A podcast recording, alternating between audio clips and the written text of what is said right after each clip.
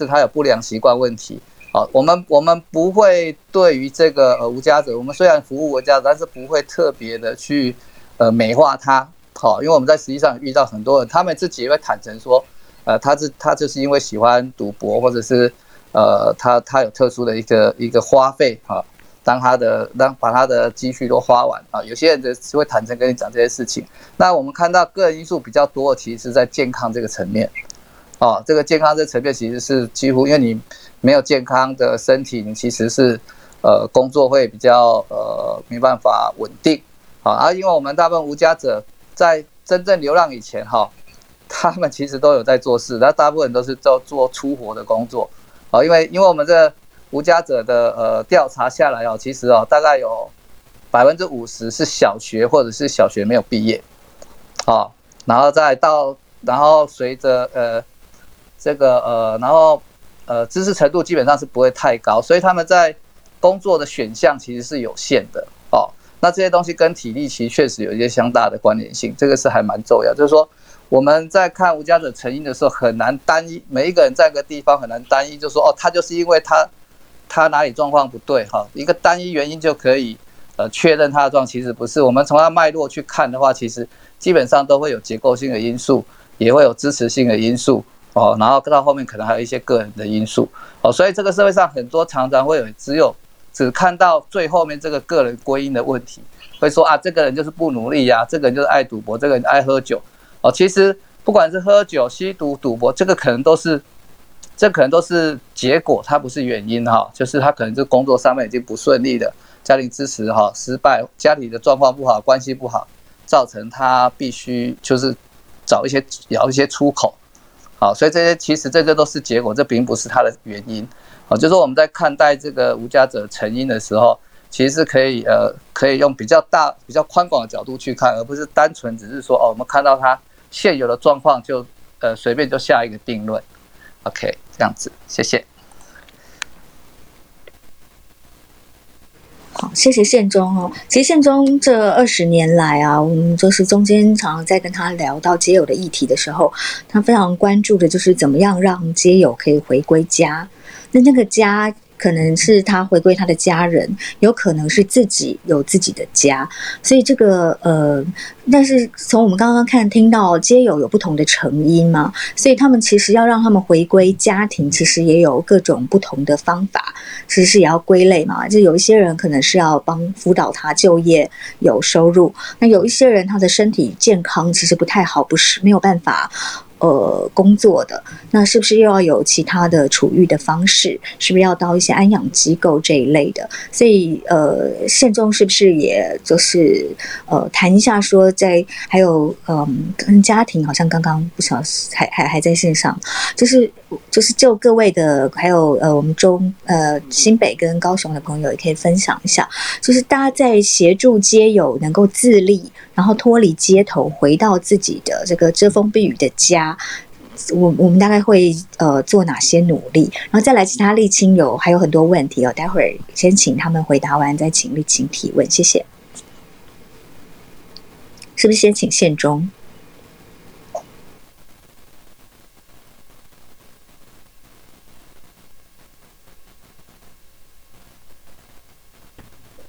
宪忠，你 Class Hop 没开？宪中，宪中很小，没关系，等下是美英姐的 part。所以美英姐这个部分让你来谈，先让你谈，好不好？好，呃，这一部分我新北的经验是这样哦，呃，事实上我在这二十年来，我一直最呃期待的就是推荐就业这一块。所以，呃，在早期的时候，大概十几年前，我们就跟劳工局的呃就业服务做做一个讨论，怎么样能帮助在街的无家者能够顺利的上工。当然，呃，无家者要顺利上工，其实我觉得他们不是不做，他们没有后援，没有后援就没有办法稳定工作。所以在这个时候呢，我们也推了一个。呃，生活支持的部分，所以我们呃劳工局给我们两个人力，就是救辅员的人力，然后就是专门协助在呃街头的无家者做就业的媒合，甚至厂商的开发，做厂商说明会，呃让他了解无家者，呃呃的一些呃历程跟管理跟一些呃运用他们的技巧。所以在这个过程里面，有了人力以后，相对的，我我自己的经验告诉我，如果无家者要呃出去工作，最基本的三餐、最基本的呃穿资，对他们来说都是一个很大的负担。所以呢，我们就把这个配套呃进来。所以在这几年的经验里面，我们从呃我收容所的经验，从呃外展直接收收容所里面。我们从生活附件开始，因为大家都知道，无家者其实他在呃街头的不管睡眠或者各方面都不是那么理想，所以作息不是那么的呃，就是说呃不像我们一般人该起床起床，该睡觉睡觉哈。那所以他进来，我们先做了生活附件，生活附件之后呢，呃我们会做职能重建，所以我们不断的一一些一直开发方案，包括一些。嗯，我们的工作坊，让他在参与的过程里面去评估他的体力、他的能耐、他的呃人际互动各方面。所以如果可以呢，呃，我们也开发了一些厂商，做一些非典型的就业。我相信每个县市都有，呃，像举牌啦，或者是呃折毛巾啦，很多非典型就业。可是我们比较。严苛的一块一面就是说，当这些无家者在机构里面，他有住宿了，他们有可以吃饭三餐温饱，那所以我们就会要求他做能量的累积。比如说他一个礼拜出去举牌两天，他可能赚一千五，我们就会要求他可能要存八百块，身上留一点零用钱哈。那呃这样累积下来，所以不管这个无家者在机构里面待三个月或者六个月，在你这这个过程里面，不断呃也可以协助他医疗，哦呃的部分，身体调养的部分，啊职能的部分，然后也累积到能量。那如果在这个非典型就业的稳定性够的时候呢，我们就会推向典型的一个呃职场。刚刚谢中说的没有错，其实他们选择的工作的。呃，选项没有那么多，大家会看到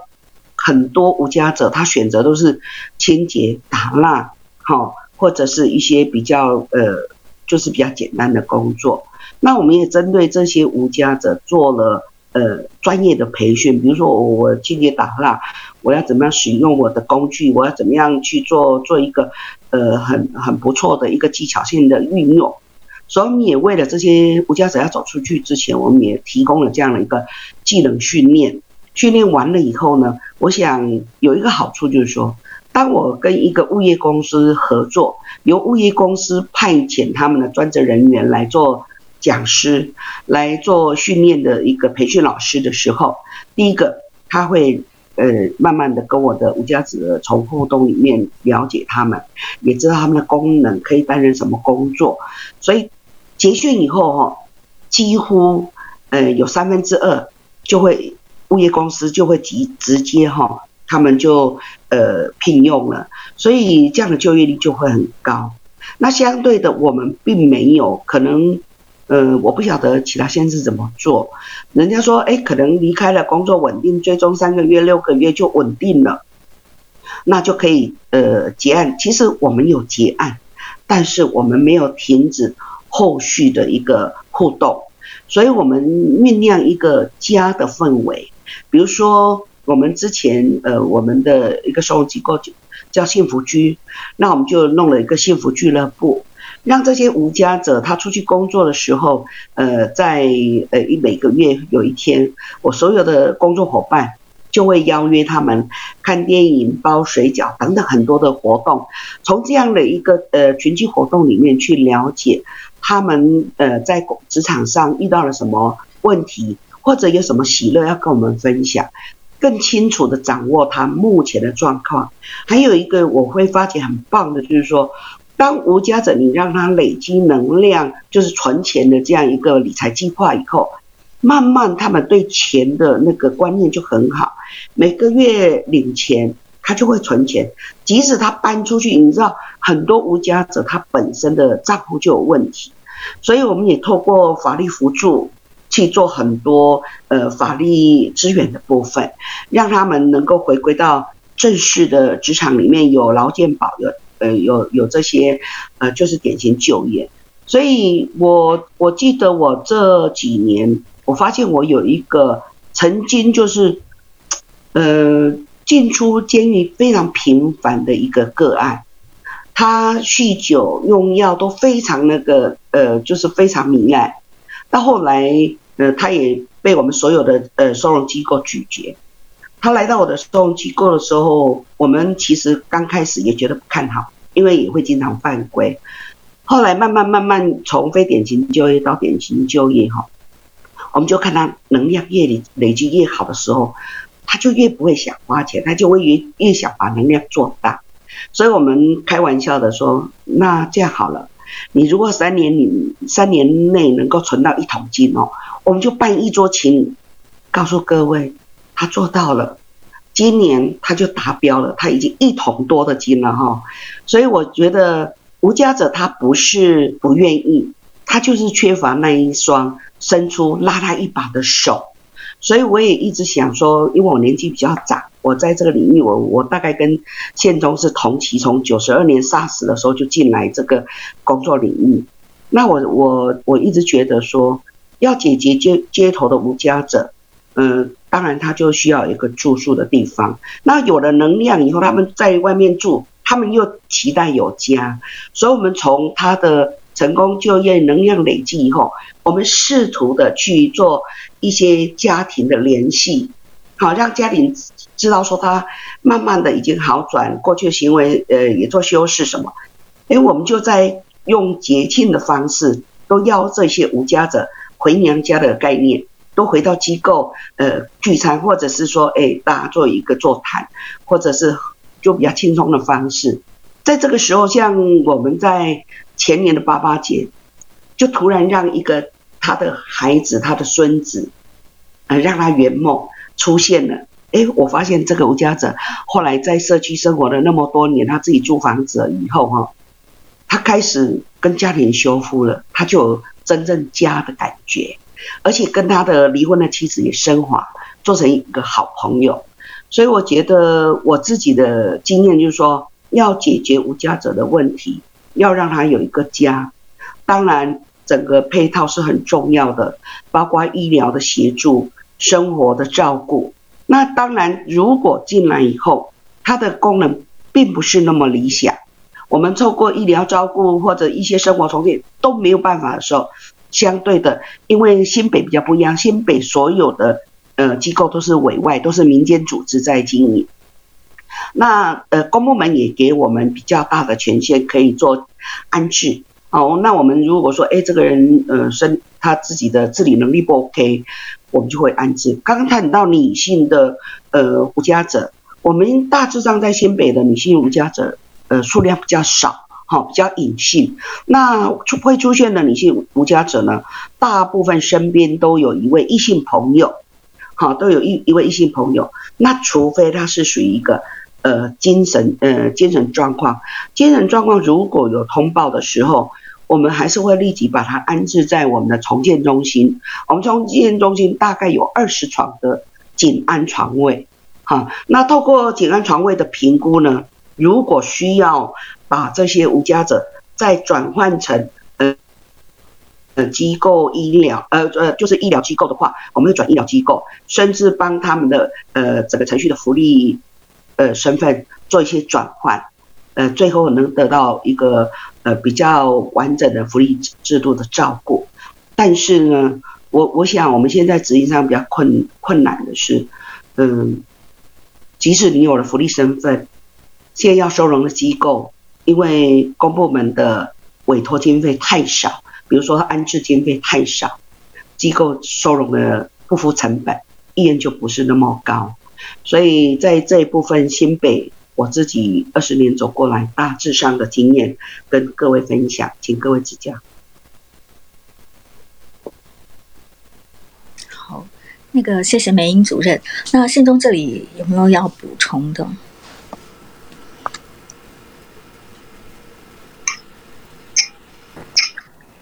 那个俊贤，俊贤在高雄，其实他们现在也有一些新的方案在做，其实可以介绍给大家先认识一下，好吗？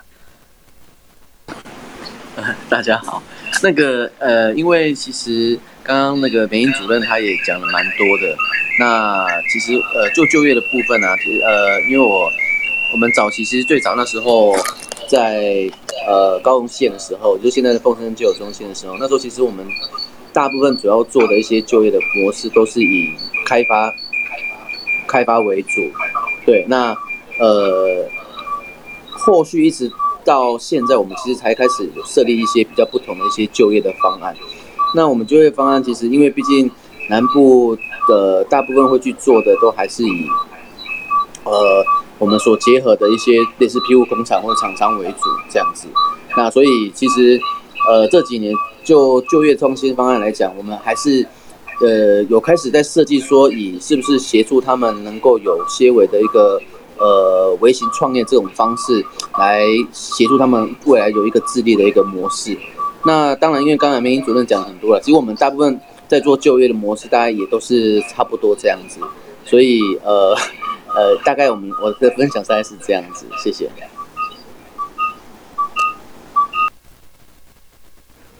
谢谢俊贤。所以，呃，宪宗是不是要再补充一下？然后有一位。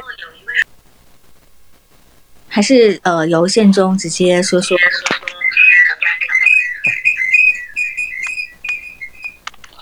好，我们那个 Q 一下那个山田小姐好了。山田小姐在吗？你可以打开麦克风吗？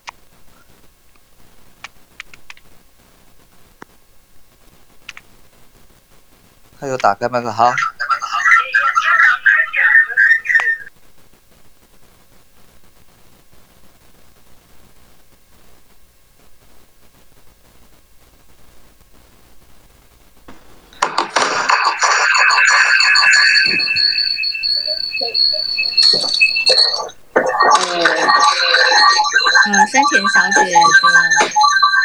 还是我在 c o p o 上面帮忙转播，然后这样子就亚麻达上就可以，我把亚麻达上录下来，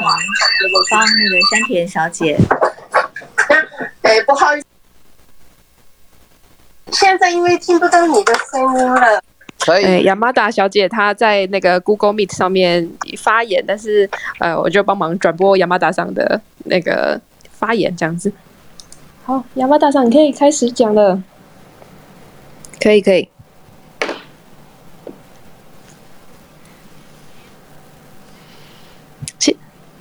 他他是想问你那个日本的有没有什么辅导就业有诶辅导游民的方案，不一定是就业啦，这样子让游民重新站起来的方案。哦哦，只是打招呼哦，告别。好好好，那这边跟 Clubhouse 的大家介绍一下，现在在那个 Google Meet 那边。是呃山田惠理李惠子小姐，然后她在日本这边有观察到呃蛮多跟游民辅导有相关的方案，然后下一场县中会邀请亚麻大桑来跟大家介绍日本的游民议题，这样子。嗯，然后亚麻大桑小姐跟大家问好。好的。讲一句好了，就是日本跟台湾的。最大。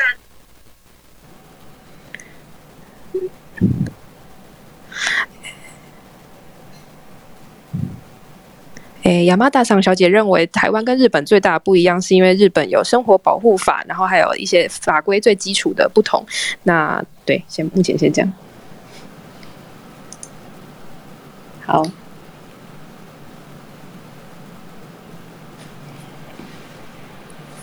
OK。好，那我来再讲一下哈，要，就是其实哈，在这个呃，其实这无家者哈，刚刚我们提到一个家的概念哈，就是到底是家还是 house 啊？其实以前一直都在讨论，我们到底呃是无家是 homeless 还是 houseless 哈？其实呃，其实就我们长期的服务的经验来看哦，其实大部分的在外面流浪的无家者哦，呃，其实要返返回我们概念中的家哈，其实是很困难的哦。那那他为什么会来流浪？其实就是因为他的这个家庭关系大部分都已经非常恶劣了，好，或者被遗弃啊，或者他遗弃别人都有可能哈。那这个部分其实可能都是有一些很严重的家庭创伤，然后在外面流浪。我们实际上经验确实，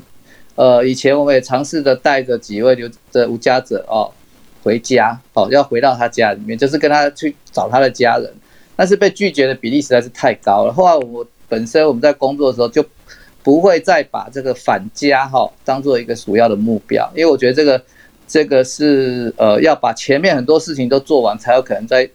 再去修复这个这个关系。那这关系也不一定修复得了。我想实在话是这个样子。这个确实是整个在呃无家者协助里面返家确实是最难的一块。我觉得，因为工作就业或者是健康医疗哈，或者是重构的重建这人际关系都是可以重新弄。所以我们呃在芒草星开始之后，我们就觉得一个智力资源的。的呃内容上面至少要有四个项目，一个就是工作，然后一个就是社会支持，就是呃社会福利的部分，然后再还有健康的部分，然后再这种居住，然后最后是要重建他的人际关系。好，也就是说我们不把他拉回他原来，不把他回他原来的人际关的那个的家庭关系当做我们主要的协助的的方向。那个是如果在呃在他状况比较稳定之后，然后有所就是。状态改变之后，再跟家里再去谈这些事情的可能性是比较有的。那如果一开始就一定说啊，他为什么不回家？很多都问他为什么不回家，一定有是，一定是呃无家可归，或者是有家归不得吧？一定是这种情况。那你一开始就把他丢回家里，就是说一定要把他当成他家里的责任丢回去。我觉得这个是呃以实物上的经验来讲哈，我觉得是很困难的。那这个很也有一个很根本的原因，就是我刚提到说我们。呃，在这个无家者的呃成因里面哈，有结构性因素，有支持性因素，也有这个个人性的因素。那因为我们结构因素、结构性的因素没有那么强大，好，我讲句实话，它确实有，但没有那么强，没有像没有刚刚讲的天灾、战争或者是严重的经济危机，好，所以我们的无家者其实都是慢慢性形成的，它不是快速形成，像日本。韩国都有经过，在跟我们相近的亚洲国家里面，他们都有经历过这个快速形成，也是他们严重的经济危机，造成大量的失业。那我们台湾是，也不知道是运气好还是怎样，反正我们还没有经历到这个阶段，还是因为我们不够这个国际化不够不够不够，所以比较没有受这个这个冲击那么的大。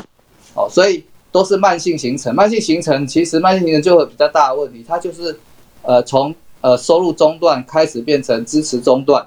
好，那这个刚刚提到说为什么跟家里关系不好，这个就是一个很重要的原因。然后最后可能就是还有一个健康的因素，好，个人的原因，好，这个慢速慢性的形成其实要要重新再回来，其实是比较困难的。就像我们突然有个慢，我们的慢性病其实要治疗，基本基本上是要花很长的时间啊，甚至有可能不可能治疗的好，好，这个是慢性形成的一个。呃，一个状态就是会让你花更多的时间去，要花更多时间去处理每一个每一个个案的一些呃各种状态，啊，这个是我觉得我们在服务上面比较难。那那刚刚有提到说，其实我们在无家者的年龄都非常高，平均年龄大概每次调查看起来都在五十五岁，甚至有时候高一点，有时候低一点。也就是说，其实。他的这个平均年龄非常的高哦，其实，在就业上其实难度也非常的高哦，所以其实我们除了从现有的这个就业市场里面去找机会之外，那刚刚梅梅梅英主任讲的说，如果是要给他创造一些呃，让他有一些训练，有一些技能重新出发哦，甚至 可能就是要创造工作机会给他们，来创造合适的机会会比较好一点点。哦，像以前我们在以前我在社会局的时候。呃，弄的那个在社区派工的这个部分啊，我就觉我自己就觉得这个就适合比较年长或者是呃身心障碍者的一个呃，在社区里面工作，好，让社区里面来解决这个呃无家者存在的问题，好，那这些工作可以符合他体力，好，然后也不会让他越做越没有信心哦，不断的受到挫折，然后可以用一些呃些微的收入，可以在社区里面租房子和生活。啊，这样子，这是就是我们在设计，就是说对无家者的工作上面可能要经过设计，哦，这个我是我自己的一点心得，OK。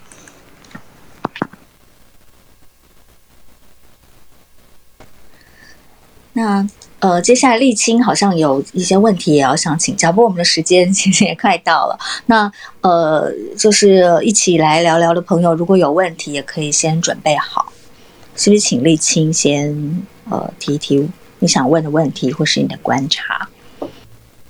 好，我觉得因为时间也不多，应该多留一点点其他，所以我想问一下，就是比如说实物上有没有？我们在面对无家者施打疫苗的时候，我想知道各地是怎么劝说的，啊，还有第二个是你前期的服务和他们愿不愿意施打意愿是不是会有比较高的相关性？嗯，我刚刚听到新北和高雄看起来施打率是明显的比台北还要来得高嘛？那我刚刚的呃，可能听的时候我的感觉是，如果你本身已经在安置状态。或者是你有得到比较好的，比如说已经进到了旅馆之中，已经受了照顾的话，似乎施打意愿，我想确认应该是会比较高。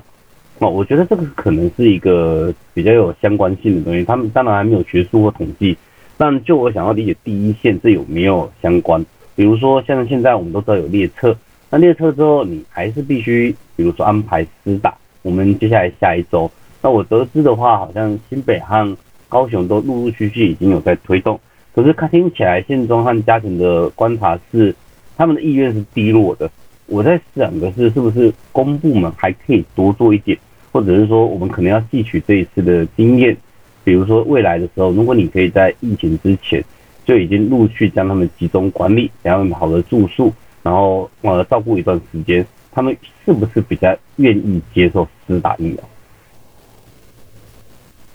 嗯，我觉得的确是这样哎，至少我去发放呃物资的时候，然后那个时候因为已经社会局造册好了，嗯。哎哎，我我我没穿衣服，呵呵。然后总之呢，就是他呃，我去夜访的时候，他们已经呃发完通知单了，所以我这时候劝说已经没有什么用了，因为呃造册已经造好了，然后呃我劝说的时候，大部分都已经认定呃心里已经想好他要打还是不要打，的确就像建中讲的，不打的人是比较多的，因为都听了那个政府说了打疫苗会死的，哎不不是不是政府说，他听了网络上或者是那个电视上媒体说打疫苗会死，那虽然我们有发放。传单，然后也有跟他解释，嗯，但是在我面前的服务对象，然后看到食物，他就会跟我说，好好好。那实际上，现状在跟他聊的时候，可能还是觉得，哎呀，还是不要好了这样。那的确是据点里面的，已经在服务据点里面的对象，因为那个他跟社工比较熟，然后再加上呃。据点里面比较有余裕，至少不会像我街头上站在那边，然后跟他聊，那个环境比较没有那么安心。啊，跟社工的关系也，呃，跟据点的社工关系也比较。呃，紧密一点，所以在据点接受服务的个案，在经过社工的解释下，的确是会比较增加呃打疫苗的意愿，这样。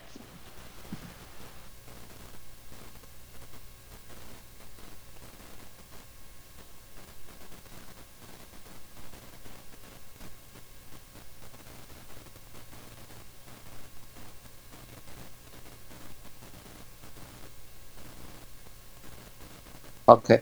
好，两边都开哈。刚刚我芒草溪那个秘书长传来一个讯息哦，因为他也在线上嘛，他传来一个讯息说，这次在疫苗哈，就是我们现在两个收容的男性的收容的单位里面，男性是全部都同意打疫苗，那女性是有六位收容的女性嘛，只有两有两位是不愿意打，也就是说，这个也显示说，真的是在呃，在现在有你有特别的跟他照顾，有一些特别的让他可以。呃，资讯可以获得比较多的情况之下，或者对于社工哈，或者是你的服务机构有比较强的信任信任感的时候，我觉得这个这个疫苗施打的的那个比例会比较高。哦，OK。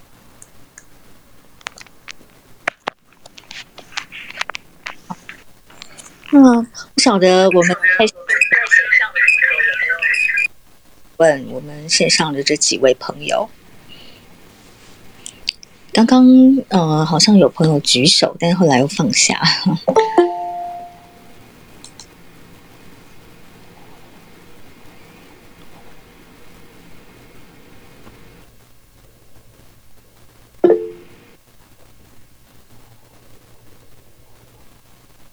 好，这个。OK，请就是直接就请打开你的麦克风就可以了，谢谢。呃呃，Hello，你好，呃，请问听得到？有有，请说。呃，你好，呃呃，我我自己本身不是社工界的，那不过呃，我对大家做的事情觉得很佩服，这样子，所以。呃，趁这机会进来听听看，呃，大家做的事情。那呃，我有个问题想问，呃，其实我不晓得应该请问谁，不过我想就问一下大家好了，就是说，呃，如果在这个疫情啊，因为现在看起来也许不是一个呃短时间可以解决的这种状况，那那请问一下，像呃这些组织，如果呃，例如说啦，呃，如果我们把这个疫情想到说，哎，可能会延迟到呃年底好了，那。有没有大家有没有想过说，哎，如果这个疫情真的会延到年底，然后才可能比较呃放松的时候，那这个时候有没有什么有没有什么呃可能会遇到的问题，在它会发生在这些呃无家者的那身上这样子？那因为我想，除了基本的一些呃民生的一些可能食物、水之类的帮助之外，那是不是如果时间拉到更长的时候？那这些无家者会不会遇到什么样其他更呃深层的困难，或者是需要什么样其他特别的帮助？这样子，不晓得大家有没有想过这个问题？哎，这是一个小问题。这是很重要的问题哦。其实，呃，这几个礼拜我也陆续像是跟县中啦、跟方里长也都有不断在聊到这个问题。但我觉得他们很厉害哦，因为像他们都做了二十年以上的服务，所以他们真的都是比政府更超前部署哦。所以，像三级警戒还没有还没有延长的时候，其实他们就是自己就已经把那个骑程，就是要服务的骑程，就是已经呃往后。呃，比如说多多募集一些资源，就已经先准备好了。所以像呃，他们呃现现在。